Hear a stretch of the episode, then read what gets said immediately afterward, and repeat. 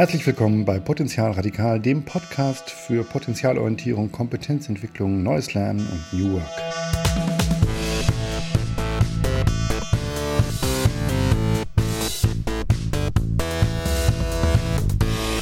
Heute zu Gast der Führungsstratege Jürgen Wulff. Er ist Autor des Buches Zielführend, gerade bei Wiley erschienen.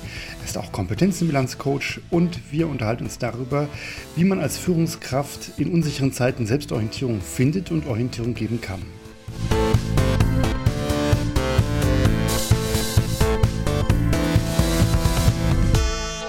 Herzlich willkommen, Jürgen, hier bei Potenzial Radikal. Ich habe vorhin schon kurz was über dich in der Intro gesagt. Jetzt nochmal in eigenen Worten, Jürgen, wer bist du? Was ist dein Erfahrungshintergrund? Was machst du eigentlich? Ja, hallo Klaas. Schön, dass ich hier bei Potenzial Radikal dabei sein kann. Mein Name ist Jürgen Wulff und ich bin Führungsstratege. Das bedeutet, ich arbeite als Experte für strategische Führungslösungen. Also wenn ein Unternehmen beispielsweise einen Change-Prozess vor sich hat, oder eine Neuausrichtung, ja, dann arbeite ich mit den verschiedenen Führungsebenen daran, dass diese Veränderung auch ein Erfolg wird. Mhm. Und das heißt aus meiner Sicht, dass alle im Unternehmen auch mitgenommen werden, vor allem die Mitarbeiterinnen und Mitarbeiter. Mhm. Und dazu ist es aus meiner Sicht notwendig, dass die Unternehmensleitung eine Richtung und ein Ziel vorgibt und das Management auch den Weg zum Ziel skizziert, also im wahrsten Sinne des Wortes Orientierung gibt. Mhm. Jetzt hast du äh, erstmal sozusagen deinen eigenen Erfahrungshintergrund äh, natürlich dafür, äh, deinen eigenen Stallgeruch als Führungskraft, aus dem schöpfst du und als Coach, also wie ich dich kenne.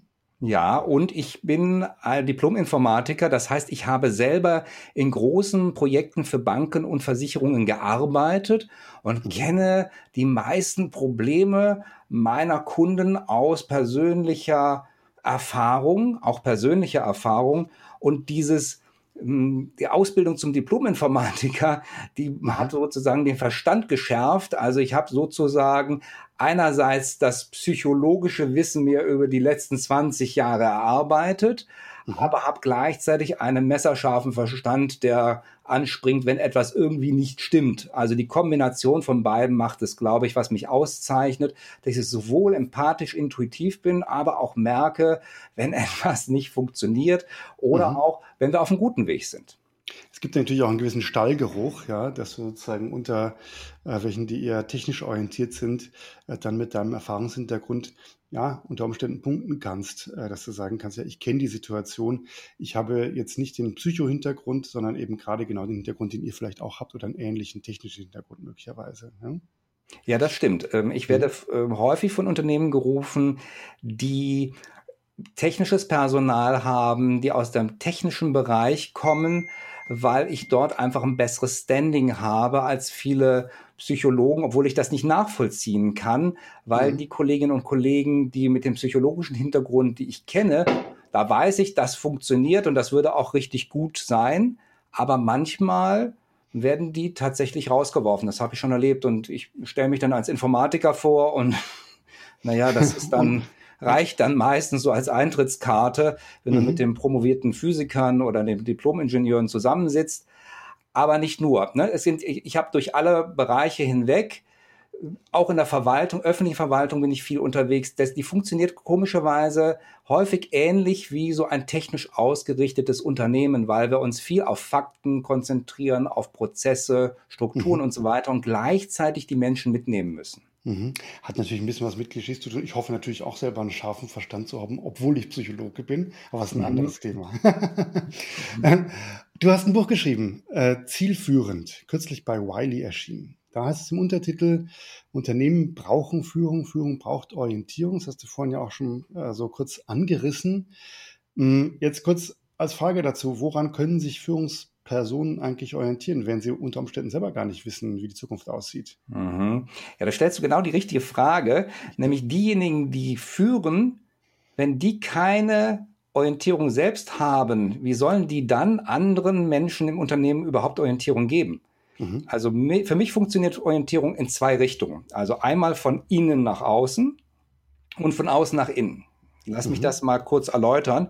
Ja. Von innen nach außen bedeutet, dass man den Blick zunächst einmal auf seine eigenen Grundlagen legt. Also ja. die eigene Person oder das eigene Unternehmen. Also Beispiel, welche Erfahrungen haben wir, welches Wissen und welche Kompetenzen sind da vorhanden mhm. und wie unterstützen uns unsere verschiedenartigen Persönlichkeiten. Mhm. Also das ist sozusagen das Potenzial, was wir haben, also das mhm. Potenzial radikal im genau. Unternehmen. Ja. Und dann ist auf einmal auch so ein Bedenkenträger, der ja manchmal wirklich nervig sein kann, ein wertvoller Hinweisgeber, der, einfach auf Stolpersteine aufmerksam macht und die Kollegin, die sich überhaupt nicht konzentrieren kann, weil sie sich so für verdammt viel interessiert mhm. und irgendwie nichts richtig zu machen scheint, die ist diejenige, die Impulse reinholt. Also indem wir das einmal aufnehmen, haben wir tatsächlich das Potenzial da und wir haben eine Orientierung über das, was wir als einzelne Personen, aber auch unser Unternehmen ausmacht. Und ich glaube, dass wir das viel zu wenig machen, diese Analyse der inneren Ressourcen. Mhm. Weil das gibt ja Orientierung, das gibt Halt. Und ja. so gestärkt kann ich dann auch in diese äußere Orientierung geben. Also ja. die, da schaue ich mir dann die Situation an. Ne? Also was ist die mhm. Situation? Was hat sich verändert? Wie beeinflusst das das, was wir vorhaben? Müssen wir auf einmal einen anderen Weg gehen, um zum Ziel zu kommen? Müssen wir vielleicht sogar ein anderes Ziel uns mhm. vornehmen? Brauchen wir eventuell vielleicht sogar eine neue Vision? Mhm. Und dann ganz konkret, das müssen wir ja auch wissen in der Orientierung, was müssen wir eigentlich im Unternehmen oder auch an unserem Verhalten verändern, damit wir weiter erfolgreich sein können? Mhm. Also beides muss verbunden werden, innere und äußere Orientierung. Und ob ich nun von außen nach innen starte oder von innen nach außen starte, das würde ich an der Situation festmachen. Umso mehr mhm. mich das zum Beispiel so eine Krise aus der Bahn wirft, umso mehr ja. muss ich zunächst einmal mich auf meine eigenen Stärken besinnen und von dort aus wieder losstarten. Das machen viele ja. Unternehmen, wo wirklich die Unternehmensgrundlage wegbricht. Ja, da, ja. da ist ja nicht alles weg, weil die Personen sind noch da, deren Kompetenzen sind noch da, das Wissen, die Erfahrung, alles ist da. Nur mhm. die Situation hat sich dramatisch verändert und darauf müssen wir aufbauen. Mhm. Wenn ich es mal paraphrasiere oder ein bisschen weiterführe, dann ist ja sozusagen auch ein schmaler Grad zwischen der Authentizität, die ganz wichtig ist. Ja. Zugleich kann ich aber nicht als Führungskraft, äh, auch als Gründer sehe ich das, ja, ich kann nicht an allen inneren Prozessen irgendwie alle teilhaben lassen. Dann werden die ja verrückt, wenn die sozusagen diese Überlegungen, die ich da habe, alle teilen müssen. Ähm, da, da, kommt dann Chaos dabei raus. Mhm. Ich muss sozusagen äh, ja einerseits authentisch sein, transformationale Führung. Ja, sozusagen, mhm. es bringt nichts, wenn ich irgendwie etwas vorspiele von, wie soll eine Führungskraft irgendwie so allgemein sein, sondern ich muss das selber verkörpern. Mhm. Auf der anderen Seite muss ich irgendwie eine Grenze ziehen und sagen können, naja, ich gebe hier auch eine Richtung vor, ich inspiriere in diesen unsicheren Zeiten irgendwie. Ist das so gemeint auch von dir? Ja, also ich muss vor allen Dingen wissen, wo ich hin will. Also was ist denn nun meine mhm. Vision? Also wo, wo mache ich die Gesellschaft, sage ich jetzt mal großartig, besser? Also was ja. verändere ich positiv für meine Kunden? Ja, mhm. also das muss ich doch als Führungskraft wissen. Also der Ausgangspunkt und gerade als Unternehmensgründer muss ich wissen, wo wollen wir letztendlich hin? Was ist unsere Vision der besseren Welt? Und das muss ich mir wirklich vorher vorstellen, ohne unrealistisch zu werden. Also wenn ich manchmal mit Start-ups zusammen bin, dann denke ich immer, boah, die wollen die ganze Welt aus den Angeln heben und tatsächlich im Universum eine Delle hinterlassen. Ist ja ein netter Anspruch, aber ich glaube, dass Unternehmen besonders dann erfolgreich sind, wenn sie den Realismus nicht verlieren und sagen, okay, lass uns mal klein anfangen, wir machen mal mhm. die und die Schritte und das, ähm, das sind so Zwischenvisionen, wenn wir so wollen, unter einem großen Dach etwas zu verändern. Ich kann ja das Bankenwesen neu erfinden oder die Mobilität ja. neu erfinden mhm. oder auch das Essen neu erfinden, aber das wird mir nicht sofort gelingen. Ich glaube, wir brauchen so einen Realismus und ähm, so, ein, so ein Stück ja, nach und nach dahin gehen. Und diese mhm. Vorstellung, was so Zwischenschritte sind, das brauche ich als Unternehmensgründer und dafür muss ich regelmäßig auch wieder innehalten. Wenn ich mich nur losstürme auf mein Ziel, ja, dann übersehe ich Situationen, dann nehme ich Leute nicht mit, dann sehe ich Stolpersteine nicht. Und insofern brauche ich das, was wir, was ich jetzt in meinem Buch auch unter Orientierungszeit, so heißt mhm. ja auch mhm. mein Podcast, als mhm. Orientierungszeit bezeichne. Mhm. Ich weiß nicht, ob wir darüber auch schon mal gesprochen haben. Für mich ist es immer so das Bild aus dem Buch Momo, ja, Beppo Straßenkehrer. Ja, der Beppo mhm. Straßenkehrer, der hat das Ende der Straße im Blick, aber er muss eigentlich immer tatsächlich denken an den nächsten Schritt und den nächsten mhm. Besenstrich. Ja, und wenn er das alles gemacht hat, dann kommt er irgendwann am Ende der Straße an. Er kann nicht am Ende der Straße sozusagen anfangen, sondern da, liegt, da liegen sozusagen viele Steinplatten daneben, die alle gekehrt werden müssen. Ja, Schritt für Schritt eben. Ne? Ja, wobei es natürlich auch das Gegenbeispiel gibt, ne? so von, von Künstlern, die sagen, mhm. wir treten gleich richtig auf. Man sollte auch nicht zu klein auftreten. Ne? Man kann die Treppe Natürlich. durchaus von oben kehren, indem man sich gleich richtig positioniert. Aber nichtsdestotrotz ja. ist es eine Treppe und die hat Stufe für Stufe. Also ich muss mich mhm. richtig positionieren, darf mich nicht zu klein machen. Das ist mir schon wichtig. Mhm. Aber eine Treppe bleibt eine Treppe. Ich bin nicht, wenn ich die erste Stufe genommen habe, ganz unten, selbst mhm. wenn ich mich entschließe, die Treppe von unten zu kehren. Und sonst ja. hast du natürlich recht, das ist eine wunderbare Metapher. Ja, wir müssen das nach und nach machen und das gibt uns auch wieder Sicherheit und Halt, insbesondere in so einer Krise, wo mhm. wir gar nicht wissen, ob die Straße morgen noch da lang läuft oder ob wir auf einmal ganz woanders eine ganz andere Straße uns vornehmen müssen. Ja, lass uns mal dazu einfach die, die aktuelle Krise mal nehmen. Vielleicht hast du da so ein paar, ja, ein, zwei Life-Hacks, ja, wie man, wenn die Führungskraft jetzt das hört, aber auch dein Buch noch nicht gelesen hat, sagen kann, naja, die Mitarbeiter möchten wissen, wie das, äh, wie das in dieser Corona-Zeit oder nach der Corona-Zeit oder währenddessen weitergeht. Wir wissen ja gar nicht, wo, wie lang das ist. Was wird da von mir erwartet? Wie macht das Unternehmen weiter? Das sind ja Fragen, auf die auch die Führungskraft keine rechte Antwort haben kann.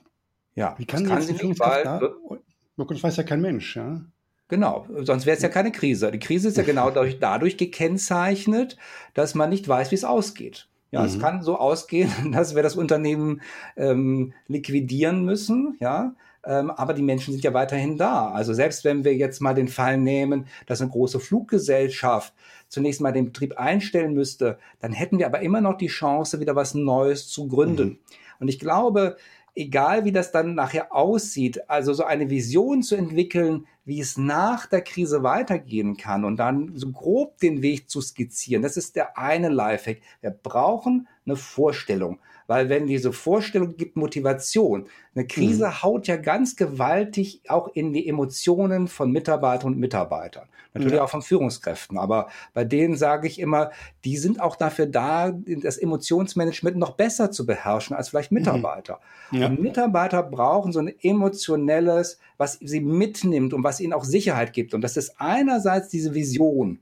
Und jetzt sage ich mal ein sehr undeutsches Wort. Das zweite, das zweite Lifehack ist eine gewisse Begeisterung, nämlich der Wunsch, dieser hohe Wunsch, dort auch anzukommen mhm. und nicht einfach nur zu verwalten oder nur das Negative zu sehen. Ja, mhm. wir müssen ganz einfach ähm, auch ja eine so eine positive Grundhaltung haben. Ich meine mit Begeisterung jetzt nicht so Chaka, wir schaffen das, mhm. ja, sondern so eine positive Grundhaltung die Sicherheit, dass wir mit unseren Fähigkeiten und unseren Ressourcen, die haben wir aus unserer inneren Orientierung, wie ich das beschrieben habe, bearbeitet, mhm. dass wir diesen Weg schaffen werden, egal wie der auch aussieht und egal wo wir auch ankommen, aber das gibt Sicherheit. Das ist wie so eine Fahrt über ein unruhiges Meer, wo wir nicht wissen, wo wir rauskommen, aber wir wissen, dass wir irgendwo ankommen werden und dass wir an dieser neuen Stelle wieder neu ansetzen können.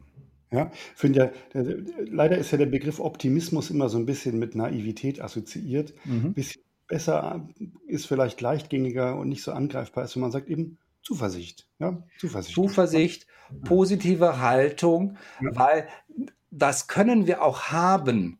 Wir können keine Sicherheit haben, ob wir in dieser Konstellation mit diesen Produkten, hm. mit dieser Struktur, mit diesen Prozessen und vielleicht auch in dieser Konstellation von Mitarbeitern überleben werden. Aber wenn wir wissen, dass wir eine gute Grundlage haben, wird sich daraus was entwickeln können. Ja, wir mhm. müssen dann einfach schauen, was gibt es sonst mehr. Ich habe in der letzten Krise, als es diese Finanzkrise gab, Unternehmen mhm. beraten und ich war manchmal erstaunt, wie unflexibel zum Beispiel Vertrieb ist. Da, da, gab es also Produkte, die in der Industrie eingesetzt wurden und ich mit meinem laienhaften Verstand habe gesagt, aber das geht doch auch im Haushalt. Also ja. was ihr da verkauft, wenn man das kleiner macht, also ich würde es sofort kaufen. Ich wüsste gleich zehn Freunde und Kollegen, die das auch kaufen würden würden. Aber der Vertrieb war so konzentriert auf den Status quo, so dass mhm. die sich weiter in die Krise reingeritten haben und also wirklich nur sehr schwer daraus rausgekommen sind.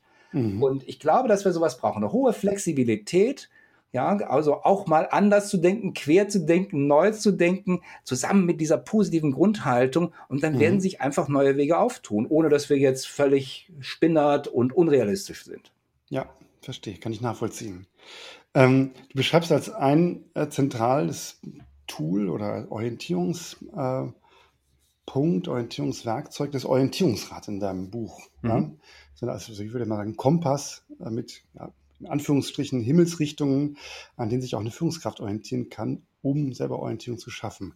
Kannst du das mal beschreiben, was das Orientierungsrad ist? Mhm. Also mir ist aufgefallen, dass wenn man die Orientierung verloren hat, man gar nicht weiß, wo man anfangen soll. Mhm. Da habe ich das ein Stückchen zusammengetragen, also die verschiedenen Bereiche, die man braucht. Also zunächst einmal brauchen wir ja eine operative, eine operative Orientierung. Das ist sozusagen Zahlen, Daten, Fakten, Ziele, Prozesse, mhm. Strukturen, Ressourcen, mhm. alles das. Und wir brauchen eine soziale Orientierung. Und bei der operativen Orientierung brauchen wir tatsächlich etwas, wo wir dies, das äh, Unternehmen und analysieren können. Also wo, wie sind denn unsere Strukturen der Zeit? Welche äh, Prozesse haben wir denn, welche Instrumente benutzen wir oder stehen uns zur Verfügung und welche Ressourcen haben wir. Das ist so wirklich das klassische betriebswirtschaftliche. Und dann mhm. haben wir die Ausrichtung auf unsere Ziele, auf äh, eine Vision, auf unsere Ergebnisse, die wir produzieren und auch den Weg, den wir gehen wollen. Das ist dann sozusagen die Ausrichtung, aber auch eine geschäftliche Ausrichtung. So, mhm. das ist die eine Seite, die wir haben.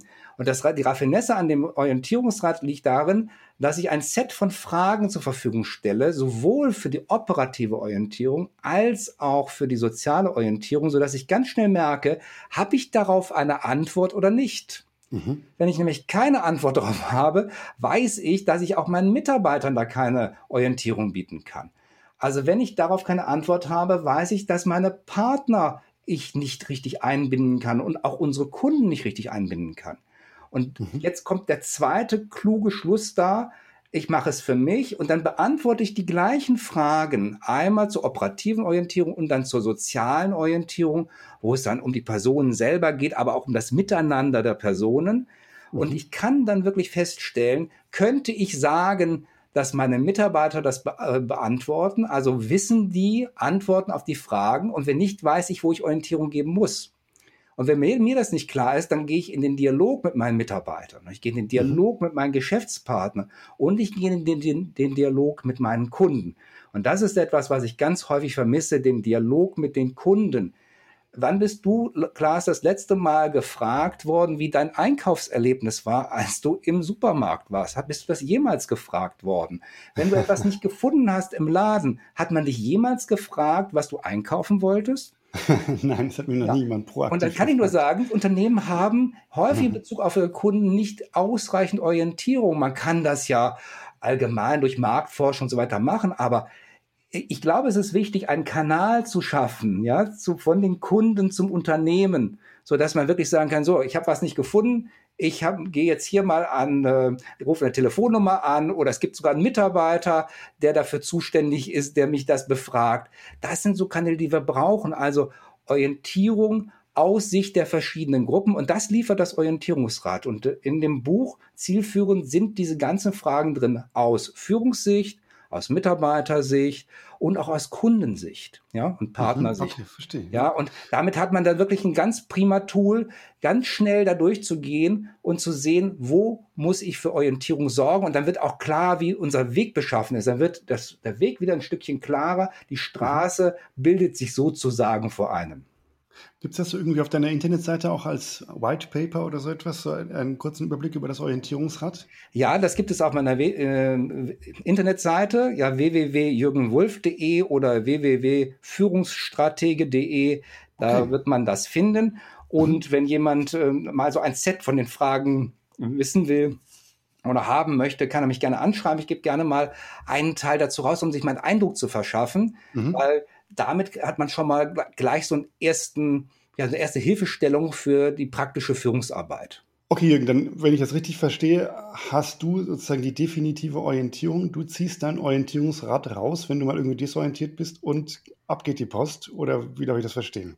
Ja, wobei das nicht heißt, dass ich immer und überall die Orientierung habe. Also mir ist das neulich passiert. Wir waren hier im Norden Hamburgs unterwegs im Naturschutzgebiet und da ist es mir mehr als einmal passiert, dass ich da einfach falsch abgebogen bin. Und ähm, da merkt man so, wenn die Situation unübersichtlich wird, ja, wie jetzt in so einem Wald, weil du kannst nicht sagen, wenn du jetzt da links abbiegst, dass es dann auch links bleiben wird. Das kann ja wieder einen Bogen machen und völlig woanders hinführen. Und genau das ist mir nämlich auch passiert, dass wir dann die richtigen Instrumente brauchen. Und das ist mhm. etwas, was ich auch lernen musste. Wir brauchen Instrumente. Das eine für das Innere, das ist wirklich diese regelmäßige Orientierungszeit, damit man klar hat. Aber es nützt ja nichts, wenn ich jetzt im Wald stehe, an sich einen guten Orientierungssinn habe und trotzdem mich verlaufen habe. Sondern ich hm. brauche dann Instrumente, wie zum Beispiel mein Handy mit der richtigen Software da drauf, die mir auch die Wanderwege zeigt. Es nützt mir dann auch nichts die Straßenkarte. Ja, wenn ich dann Google aufrufe, dann sagt Google auch nur, du stehst da im Wald. Ja, und so komme ich mir dann auch vor. Aber die Wanderkarte, die hat dann schon die richtigen Hinweise. Also ich brauche, um Orientierung zu haben, auch immer richtige äh, Instrumente und das heißt, im Zweifel brauche ich Daten und diese Daten muss ich mir besorgen. Und da sind wir wieder bei dem, was wir vorhin besprochen haben. Ähm, ich brauche Daten von den Kunden, ich brauche Daten aus dem Unternehmen, ich brauche ganz viele Daten und ich glaube, daran muss man arbeiten, um das zu bekommen. Und dann hat man auch die richtige Orientierung und mir hat tatsächlich dann das Handy geholfen mit der Offline-Karte. Das war wichtig, weil on, es, ich habe auch noch keinen Empfang im Wald. Das war das äh, der oh. Gipfel dessen. Ne? Hätte ich jetzt eine Offline-Karte dabei gehabt, wäre es wahrscheinlich übel geendet. Aber so bin, sind wir da wirklich wieder sehr gut herausgekommen. Zwar nicht so, wie wir das eigentlich geplant hatten, aber immerhin hat mir das erspart, was mir mal vor 20 Jahren passiert ist, dass ich da wirklich bei Dämmerung mit dem Fahrrad stand, mitten im Wald und nicht weiter wusste und mich ein Waldarbeiter da rausbringen musste. So, also daraus habe ich gelernt. und das glaube ich eine wichtige Sache. Also Leute mitzunehmen, ja, in dieser Orientierung halte ich für ganz wichtig, die mhm. richtigen Instrumente zu haben. Und das wäre vielleicht noch so der, der letzte Tipp. Ich glaube, dass Orientierung geben ähm, auch so ein bisschen verkaufen ist. Also man verkauft auch diese Vision und da kommt es sehr auf die Worte an. Also das wäre noch mein letzter Tipp hier für die mhm. Hörer. Ähm, überlegt euch, wenn ihr das vorhabt, wie ihr es verkauft, fangt nicht dabei an, vom Endergebnis zu, ähm, auszugehen, sondern skizziert auch den Weg und zeigt es auf, dass jeder auch diese Schritte gehen kann. Ich glaube, das ist extrem wichtig und in den Beratungen, wo ich tätig bin, machen wir genau das und das führt regelmäßig zum Erfolg oder umgekehrt, wenn Unternehmen das nicht so machen, dann wird es unglaublich schwierig, die Ziele zu erreichen. Danke, Jürgen, äh, für diese Einblicke. Ähm, jetzt hast, wollte ich noch zum Schluss sagen, wo kann man dich erreichen? Habe ich schon gesagt, werde ich verlinken. Wo sitzt du? Das ist im schönen Hamburg. Wo arbeitest du? Noch als letzte Frage. Ja, ich arbeite ähm, bundesweit. Also ich bin, äh, ich sitze in Hamburg und arbeite natürlich bundesweit. Also ich bin meistens im deutschsprachigen Bereich unterwegs. Aus meiner Informatikzeit kenne ich das natürlich auch im Französisch, Englisch, Italienisch oder Schwedischsprachigen Ausland unterwegs zu sein. Also alle, die mich jetzt hier hören und Deutsch verstehen, können mich natürlich mhm. jetzt dann buchen. Ähm, aber und, ich glaube, Entfernungen sind ja heute nicht das, das ähm, Problem, weil wir ja entsprechenden technischen Möglichkeiten haben. Da kommen wir noch zu einer Secret Superpower, die ich über dich weiß. Und zwar, wenn du schon die vielen Sprachen erwähnst, du äh, äh bist ja Esperanto. Äh, Esperanto, wie kann man das sagen? Esperanto-Sprecher sagt man heute, ja. Sprecher, ja. Ja, mhm. genau. Weil Esperantist, ähm, das ist ja ein Begriff, den man früher verwendet hat. Das ist so, das klingt so ein bisschen in so eine Richtung, als wenn es so wie so eine Ideologie wäre. Mhm. Und äh, davon wollte ich irgendwie auch immer weg. Ich leite hier seit 20 Jahren Esperanto Hamburg e.V. Das ist mhm. ein gemeinnütziger Verein, der sich eben mit Esperanto beschäftigt, dieser geschaffenen, man könnte auch sagen künstlichen, oder man sagt also im, im Fachbegriff heißt das Plansprache. Und das spreche ich und dadurch habe ich jede Menge Kontakte in aller Welt. Also ich habe so ziemlich enge Freunde in 60 Ländern, kann man sagen, so mhm. dass ich auch immer wieder ähm, eine andere Sichtweisen an, mir aneignen kann. Und das hilft mir bei meiner persönlichen Orientierung auch über die Weltlage ungeheuerlich, weil das ja. natürlich mal andere Sichtweisen so aus persönlicher Ansicht und nicht aus ähm, den Nachrichtenmedien des jeweiligen Landes oder unserer Medien ist. Ähm, das ergänzt das sehr gut. Mhm. Wo kann man sich darüber informieren, noch als allerletzter Punkt? ähm, ja, also unser Verein ist www-esperanto, äh, www.esperanto-hamburg.de oder www.esperanto.de.